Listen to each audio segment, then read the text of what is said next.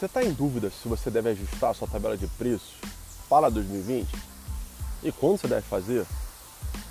Você já parou para pensar que os seus custos naturalmente irão aumentar em 2020? É, a conta de luz vai aumentar.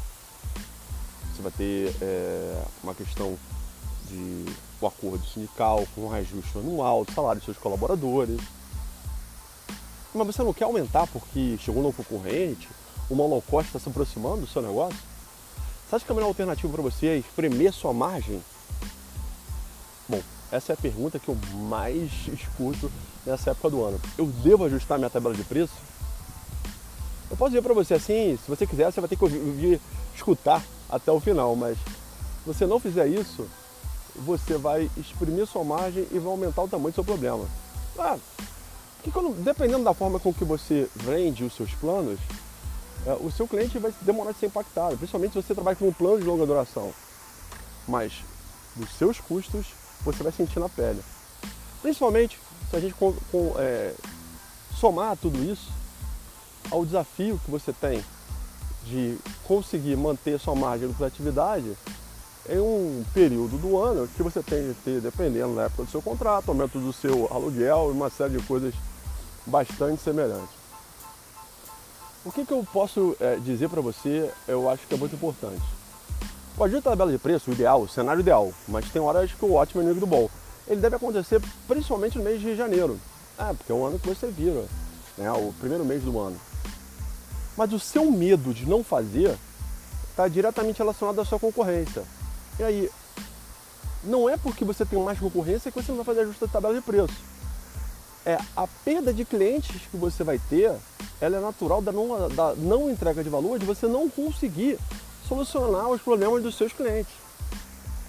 Não é por dar ajuste tabela de preço. Você cobrando o que você está cobrando em 2019, se você não entregar uma experiência positiva, se você não entregar valor para os seus clientes, se você não resolver o problema deles, eles vão sair. Com ajuste ou sem ajuste. Desculpa te contar isso, mas eu preciso te contar.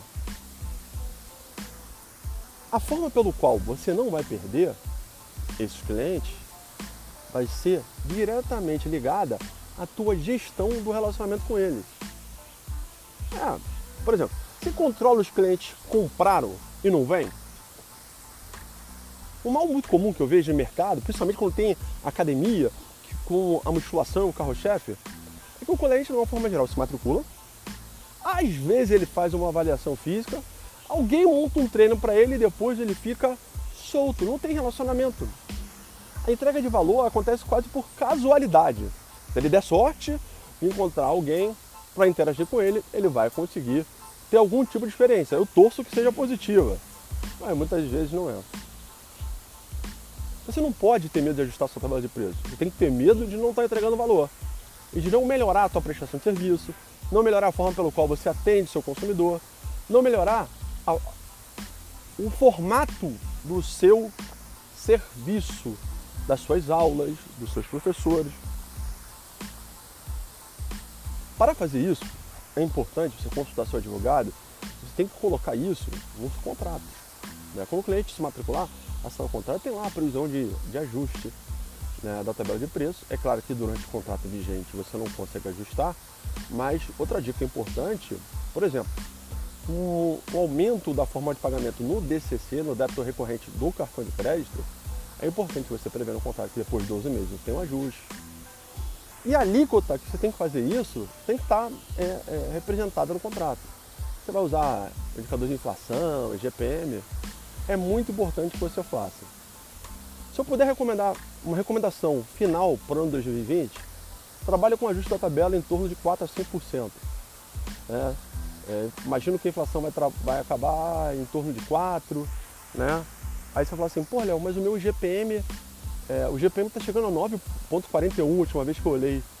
E o, o, contrato de aluguel que eu tenho é em cima do GPM. Você negocia com o locador.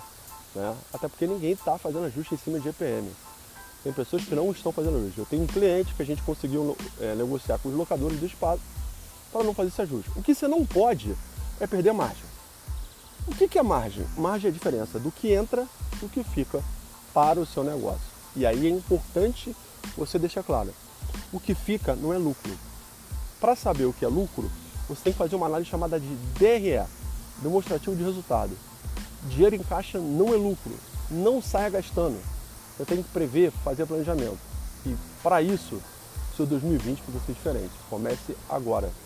Um grande abraço e depois bota aqui no comentário se você gostou, é, curte ou segue a gente, tá? Mas seu comentário é fundamental. grande abraço.